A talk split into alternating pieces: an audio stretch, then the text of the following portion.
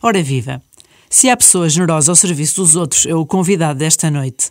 Médico pediatra, neonatologista, já por si só, esta é uma missão notável. Mas o coração deste médico leva-o mais longe, até aos mais frágeis, aos mais pobres, mas também às crianças e adolescentes doentes em fim de vida. Boa noite, Aaron. Antes de mais nada, muito obrigado pelo seu convite.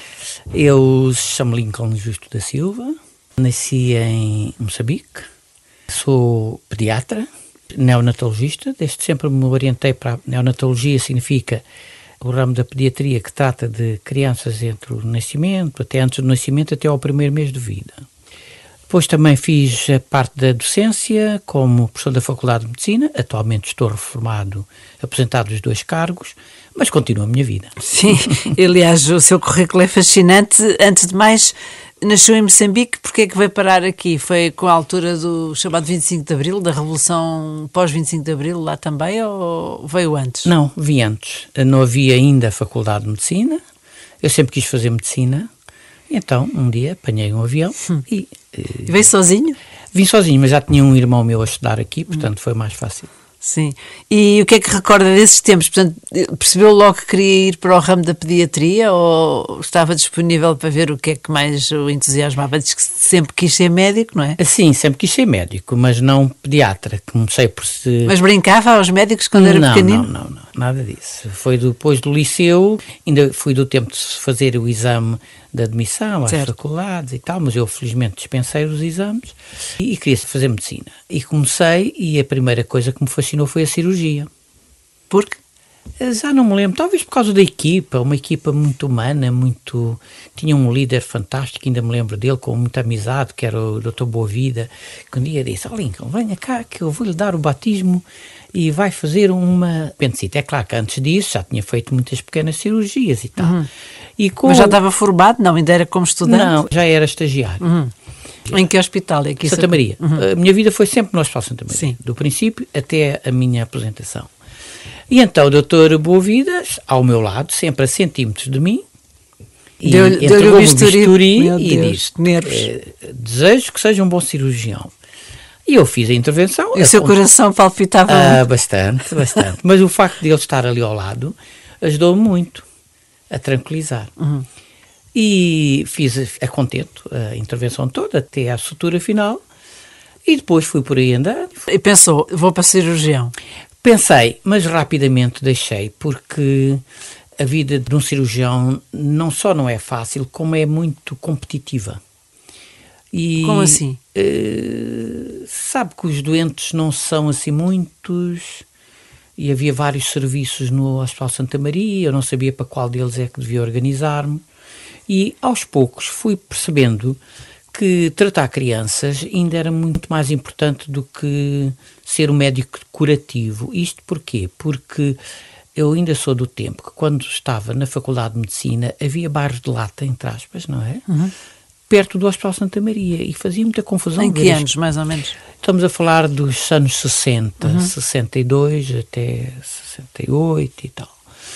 E esse fez-me confusão. E eu frequentava muitos bairros, integrado nos grupos de jovens, e, e via muitas tipo crianças. Como voluntário já? Sim, hum. naquela altura na Ação Católica hum. já. E virou-me. Achei que a pediatria seria talvez o ramo para seguir. Então, a partir daí, achei que tinha coisas mais fascinantes, mais hum. atrativas. E foi por aí fora. Sim, pois. e essa dimensão também de atenção a essas uh, realidades mais difíceis dos mais desfavorecidos sempre o foi acompanhando? A par, pois a eu par nem me dei da conta, vida profissional? Sabe? Nem me dei conta. Aquilo foi uma coisa que foi surgindo e crescendo. A par da eficiência técnica, uhum. nós médicos temos que ter sempre a vertente humana. Essa parte é indispensável. Ninguém é bom médico só sendo bom técnico. Hoje em dia, muitas vezes, infelizmente, encontramos médicos que não pensam assim. Pois, sabe o que é? A medicina medicalizou-se demasiado. A tecnologia assumiu um papel muito importante. Ela é importante, mas não deve esquecer aquilo que se chama relação médico-doente e agora acrescentamos uma coisa chamada família. Eu creio que as faculdades de medicina, mesmo posso dizer sem errar, ainda hoje esta vertente humanista não é muito evidente. Aqui e acolá há professores que se eh, preocupam, mas no todo, se nós olharmos para o currículo das faculdades de medicina, não vemos que a vertente humanista seja uma vertente tão importante como a vertente técnica. E, a meu ver, é tão importante como a vertente técnica. Sim, do lado do, do paciente é muito desolador chegar a uma consulta e o médico nem sequer olha para a pessoa, não é? é Acontece muitas vezes. E sabe que não é só em Portugal, mas em todo lado, nós ouvimos com muita frequência a pessoa dizer: o médico não falou comigo. Só faz perguntas a olhar para o, Só. para o computador e vai preenchendo. Exatamente. Então hoje em dia tem 10 minutos para fazer uma consulta, imagino, não é? No meio das análises e dos, das medicações, e é muito difícil. Mas o Dr. Lincoln foi sempre percebendo isso? Foi sempre percebendo essa necessidade se relacionar com o doente, é isso? Sim, mas foi uma coisa que né, talvez, sabe, eu acho que os exemplos são muito importantes. Eu tive exemplos muito importantes na minha vida pré-graduado enquanto estudante e depois eh, mas no de professores ou de familiares? De professores. Uhum. Era mesmo de pessoas de referência. Para nós são pessoas de referência, sim. não é? Podem marcam ser, a vida, marcam, sim. marcam a vida, uhum. exatamente. Portanto, fez a viragem para a pediatria, mas eu vi que também esteve no estrangeiro, não é? Foi, mas isso era uma fase posterior. Logo no, depois de especialista, como jovem especialista, achei que sair era bom, porque senão ficamos muito condicionados. E então fui até Bristol, esteve lá um ano, e depois passei também seis meses em Nancy, em França. E porquê? Porque eu já nessa altura dedicava-me muito à parte da neonatologia, das, uhum. fazia urgências na Material Alfredo da Costa, numa altura certo. em que a Material Alfredo da Costa tinha 10 mil partes por ano. Hoje em dia tem 3.500 assim, com Sim. muita dificuldade. Portanto, acompanhava aqueles casos mais complicados. Sim, sim, sim. E porquê que foi para estes dois lugares da Eram lugares de referência mas vi que veio de lá, vamos dizer assim, especialista no transporte desses bebés Sim. para unidades mais especializadas. É? Sabe porquê? Porque eu não fui com essa ideia. Fui com a ideia de me preparar para a neonatologia geral, uhum. não é?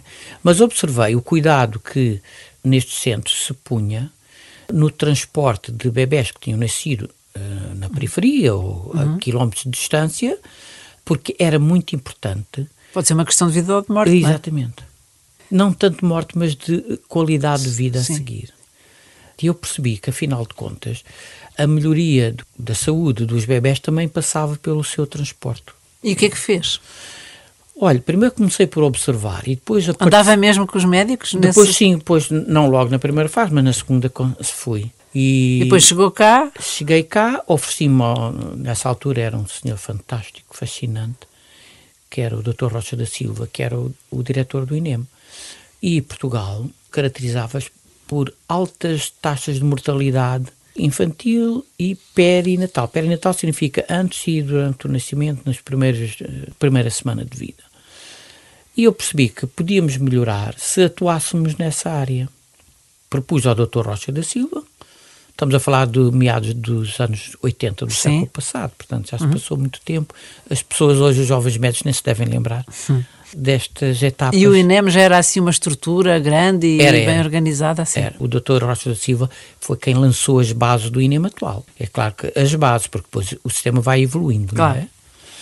E foi a partir daí que o Dr. Rocha da Silva conseguiu perceber o que é que eu estava a dizer e deu-me todos os meios para que eu realmente organizasse. E tive a sorte de, na mesma altura, surgir uma Comissão Nacional de Saúde Materna e Infantil, no tempo da ministra Leonor Beleza, que reunia até amigos meus e que perceberam que, que, também era importante olhar a vertente do transporte e que atuamos em sinergia, digamos uhum. assim. Foi muito interessante esse trabalho. Foi uma época fantástica do Serviço Nacional de Saúde, que poucas pessoas se lembram. Sim, até porque sim. já temos poucos bebés a nascer. É? Infelizmente, é? sim. Mas eh, quando já tinha uma carreira reconhecida, o seu coração de voluntário levou também a, a, canalizar os seus talentos, que podia ter uma espécie de descanso do guerreiro, sei lá. Tipo, já fiz tanta coisa, agora vou arranjar um bocadinho de tempo para mim. O tempo para si foi partir para Moçambique e Guiné-Bissau. Como é que é isto? Pois, olha, isto foi em 2004. Ainda me lembro bem do tempo, porque foi na altura em que Portugal jogava um campeonato europeu de futebol. Sim. E eu ainda tenho familiares em Moçambique, mas nessa altura surgiu-me um convite do Ministério da Saúde de Moçambique, que tinha um projeto de preparação dos hospitais rurais e provinciais. Isto é um interior nome, é? mesmo, interior, para que alguém fosse dar formação em saúde materna e infantil de base. Não era aquilo que eu fazia no Hospital Santa claro. Maria, na, na, unidade onde eu trabalhava. E lá não há INEMs. Lá não há INEMs, não há incubadoras, Sim. não há nada disso. E foi isso que talvez me tivesse feito partir. No fundo foi regressar ao seu país. Já lá tinha já regressado? Só é? lá tinha ido uma vez. E como é que foi o impacto? Coisa Quantos anos depois é que... Uh, então, eu saí de lá em 62... E era em, Maputo? Em, Maputo, em Lourenço sim, Marcos, em Lourenço Marcos na altura. 62, depois regressei uh, quando eu era finalista, em 69. Foi assim uma viagem curta de férias, depois nunca mais lá tinha, ido. Mas quando lá fui, em 2004, disse, bom, primeira coisa que temos que pensar é que eu vou trabalhar para um país diferente, não claro. tem nada a ver o local onde eu passei a minha infância e juventude. E que guarda boas memórias. Ah, muito boas, sim. sim. E foi lá ao sítio onde morava? Ah, exatamente, está então. tudo diferente. Não, já praticamente muitas das coisas já não reconhecia, outras sim, uhum. ainda encontrei uns amigos, mas temos que ir com esse espírito, claro. que aceitar a mudança. E foi assim que eu passei por Maputo e fui parar às chamadas periferias, para as zonas muito longínquas de do norte, das províncias do centro, que é Zambésia, a ilha de Moçambique. Mato mesmo Mato assim? mesmo, sim. O sítio melhor onde eu estive foi Nampula. Estive lá uma semana também a fazer formação, onde o hospital era muito bonito, fazia lembrar o Hospital de São Bernardo de Setúbal. E depois é que eu percebi que Nampula era o centro do comando operacional das tropas portuguesas. E aí, Mas estava degradado ou estava bem... Uh, se no sítio onde não há água, que já havia água, não há Exato. água, não há luz elétrica, se é degradação ou não, digamos, é a evolução. Como é que o médico se entende com estas facilidades que, no fundo, em contraste com países pobres, também Portugal é um país rico, não é? Comparado com a, com a miséria, infelizmente, espalhada pelo mundo. Como é que o médico que tem eh, estas tecnologias à mão chega lá e como é que faz? É na base do desenrasca? Não deve ser não, só, não é? Não, é na base de do básico, digamos assim. A primeira coisa que qualquer pessoa, independentemente de ser médico ou não, que parta para um voluntariado, primeiro, tem que deixar os preconceitos todos atrás. Segundo, tem que se adaptar em respeito àquilo que está à sua volta. Ser muito realista, não é? É, ser realista. O Papa diz a realidade é superior à ideia. É. Portanto, não vale a pena ir para lá com ideias, não vale a pena. A realidade é outra. Exatamente. Quando eu cheguei e sabia que tinha que fazer aulas práticas na maternidade. Imagina, eu vinha do Hospital Santa Maria, Hospital Universitário, e vejo a sala de partos com mãezinhas a ter os seus bebés, ato contínuo iam para o chão. Os bebés iam para o chão? A mãe e o ah. bebê. Ah, o bebê saía da barriga da mãe? Sim, acabavam de fazer o parto e tudo. Porquê? Porque não havia camas. Iam para uma, um catro, um... Elas todas traziam uma capulana limpa para embrulhar o bebê.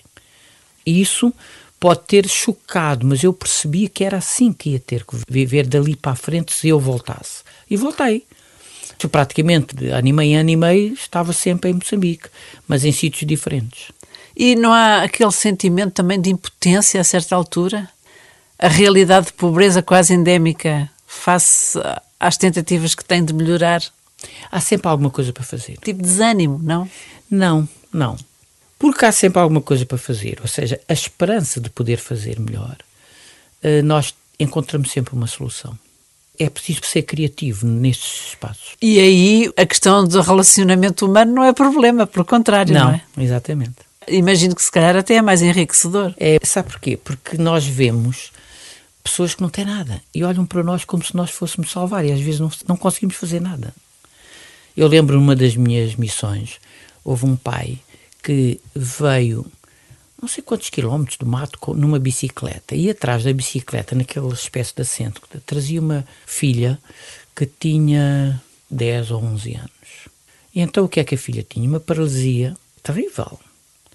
E ele pensou que eu pudesse salvar, não podia fazer nada, nem eu nem ninguém, porque aquilo era uma doença eventualmente congénita ou um trauma de parto que tivesse colocado a criança assim não, e não havia solução para aquele problema. Mas esta esperança de que está lá alguém que me pode ajudar passei uma parte da tarde a falar com o homem, que ele falava um bocadinho de português. E pronto, teve que regressar. Eu sei que o Dr. Lincoln tem fé. Isso ajuda? A maneira de enfrentar os problemas é uma mais-valia? Ajuda, ajuda. Não determina, mas ajuda. E sabe, há uma coisa que ao longo destes anos, desde o princípio, eu lembro-me sempre daquelas. Eu não sei citar bem as bem-aventuranças, hum. percebe? Mas era a história Sim, do. Aquilo a lista parece só desgraças. É só desgraça. Mas é tudo real. Eu acho que é no princípio de Mateus, não é? Agora não me lembro bem. Mas sei que foi dos primeiros discursos que Jesus fez, se se pode chamar assim, Sim, não é? toda uma grelha que é tudo dificuldades. Mas eram dificuldades e eram também exemplos de superação quando ele diz bem-aventurados os pobres, os humildes, os que choram, uh, os, que choram hum. os misericordiosos, aqueles que têm fome de sede e de justiça. Hum. Era exatamente isso que eu encontrei e que ainda encontro em África. E, portanto, olhava eu estive para lá eles, no ano passado, portanto, é olhava para eles como bem-aventurados? Não, eu olhava para eles como um desafio que eles me colocavam. Em que sentido? No sentido de estás aqui, tens que fazer o melhor e tens que ajudar. E às vezes nós não podemos ajudar, não é?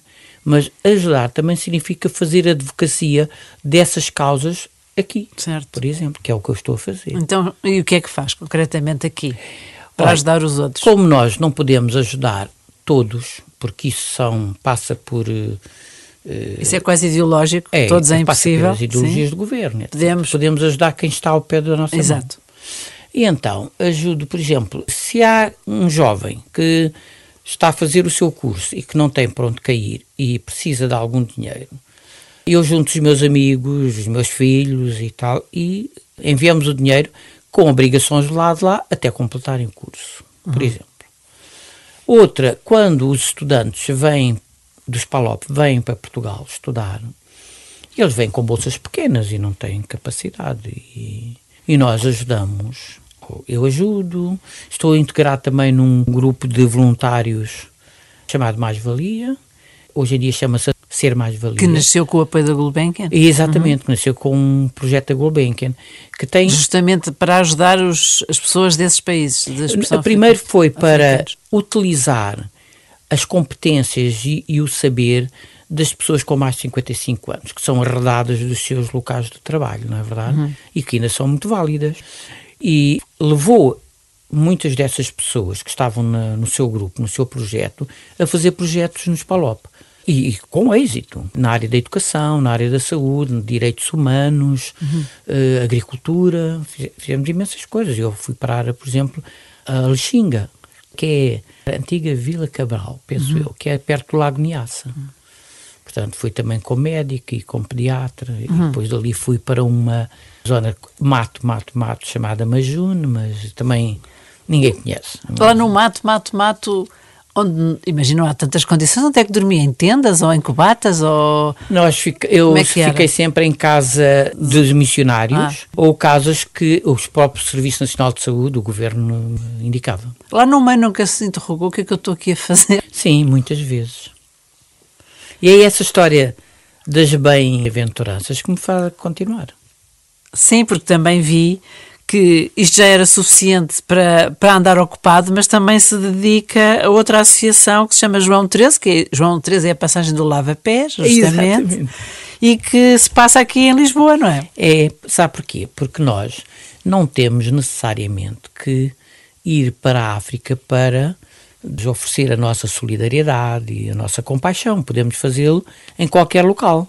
E um dia, já não me lembro, um dos meus amigos falou-me nesta associação que ia começar. E eu, vai daí, inscrevi-me, fui selecionado e pronto, estou lá há 5 ou 6 anos. Mas porquê que foi? Já tinha tanta coisa. Estou aqui a fazer um bocadinho de advogada do diabo, mas mesmo assim. Olha, não sei, é, é algo. Mas foi fazer o que exatamente? São equipas, não é? Okay. Eu estou na, na minha, a minha equipa, enfim, todos fazem o mesmo. Há uns que. Tipo ajudam, abrigo? Sim, são sem abrigo. Uhum. E o objetivo é tirá-los da rua, dar-lhes alguma dignidade no momento em que entram. Nós não podemos dar soluções porque a associação não tem essa capacidade, mas tem a capacidade de os acolher, de falar com eles, de lhes dar roupa limpa e eles deixam a sua roupa, que é a sua identidade, deixam e nós lavamos-la preparamos e entregamos na, na semana seguinte. Há um, um, grupo de voluntários que confecciona o jantar, outros preparam um pequeno almoço. E Portanto, têm locais específicos onde, onde os sim, nós trabalhamos podem lá no. Sim, trabalhamos na Junta de Freguesia de São Vicente, à frente do Panteão Nacional, Antiga, da, da Igreja Santa Grácia. E eu acho que cobrimos a semana toda. É impressionante. E depois respeitam a liberdade dos que lá vão, que podem ah, ir sim, ou nunca sim, mais voltar. E ou nunca mais sabe. voltar.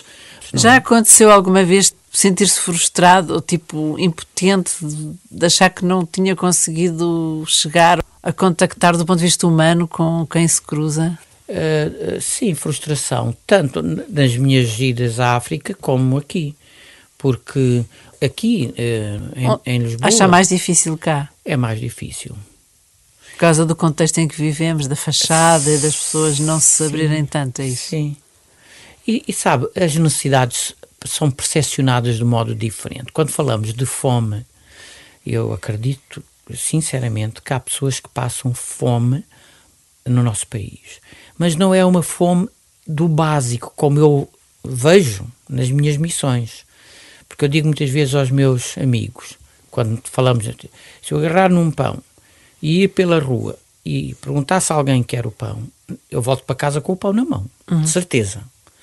Agora, se eu sair em África com o pão na mão, seja numa cidade ou numa aldeia, o pão desaparece no minuto seguinte para comer, não é? Para se fazer Impressionante. Portanto, está a ver as perspectivas de fome é diferente, não é? Outros têm fome de tudo e, e os outros têm fome de alguma coisa. Ambas são, são situações de respeitar, não, não é esse o problema. O problema é, é a maneira como nós dimensionamos as certo. necessidades. Sim, este contexto também é, do ponto de vista económico, incentiva através da publicidade e todas estas ondas de moda e de imitação social umas necessidades que não são nada necessidades, não é? Claro. No fundo, os pobres têm mostram-nos muito uma coisa que se chama vulnerabilidade, não é? Os nossos pobres são vulneráveis a essas campanhas agressivas de publicitárias e depois adquirem coisas que não precisam nada e deixando coisas absolutamente necessárias para trás. A vulnerabilidade das populações onde eu vou em missão é uma é questão de vida ou de morte mesmo. É uma questão de vida e de morte. Hum. Que é assim que é diferente. O nosso tempo, infelizmente, corre. Ainda tem outro setor que tem agora em mãos, não é? Que está a preparar um livro baseado numa experiência mais outra que só de falar nisso a pessoa fica com o coração apertadinho, que é acompanhar as pessoas que têm doenças terminais, nomeadamente crianças e adolescentes. Pois. Sabe, uh, este programa é interessante porque pessoas inquietas, não é? Pessoas é isso, são pessoas inquietas que passam por aqui.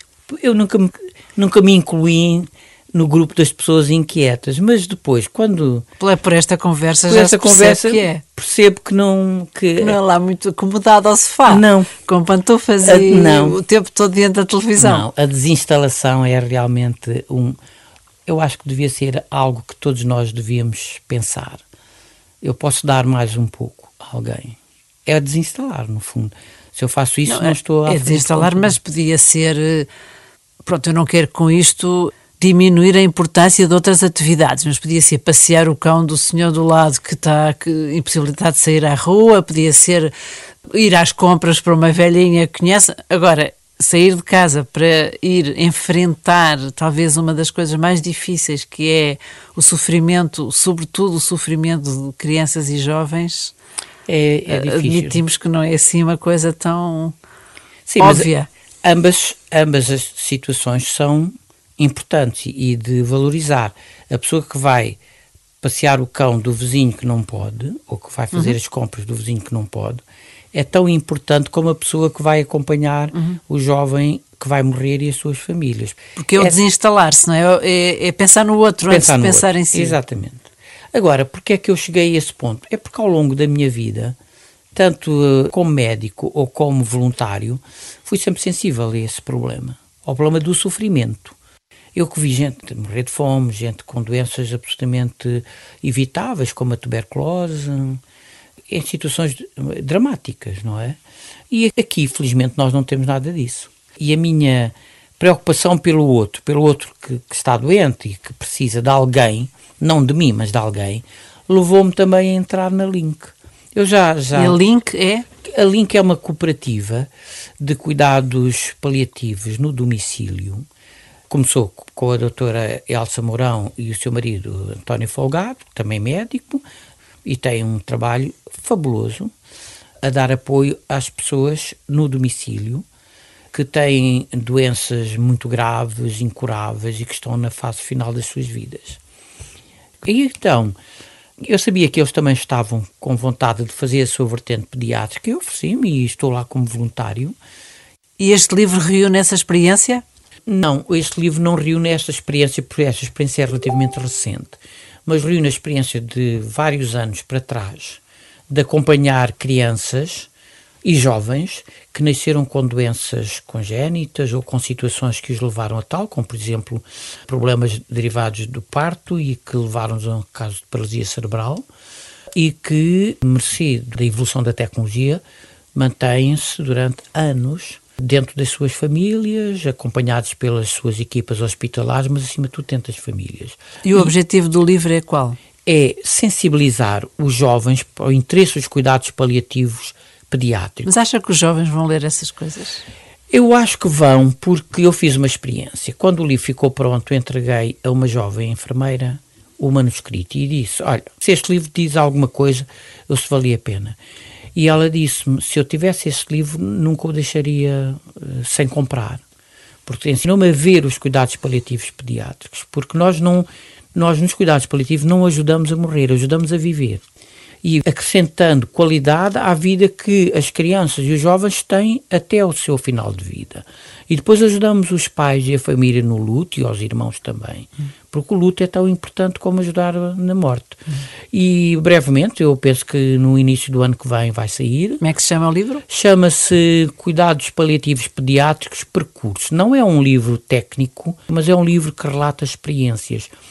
E... e, o que é que aprende com isto tudo? Que é a minha última pergunta. Nisto tudo que falámos, assim, a sua maior riqueza, conclusão para a sua vida desta experiência?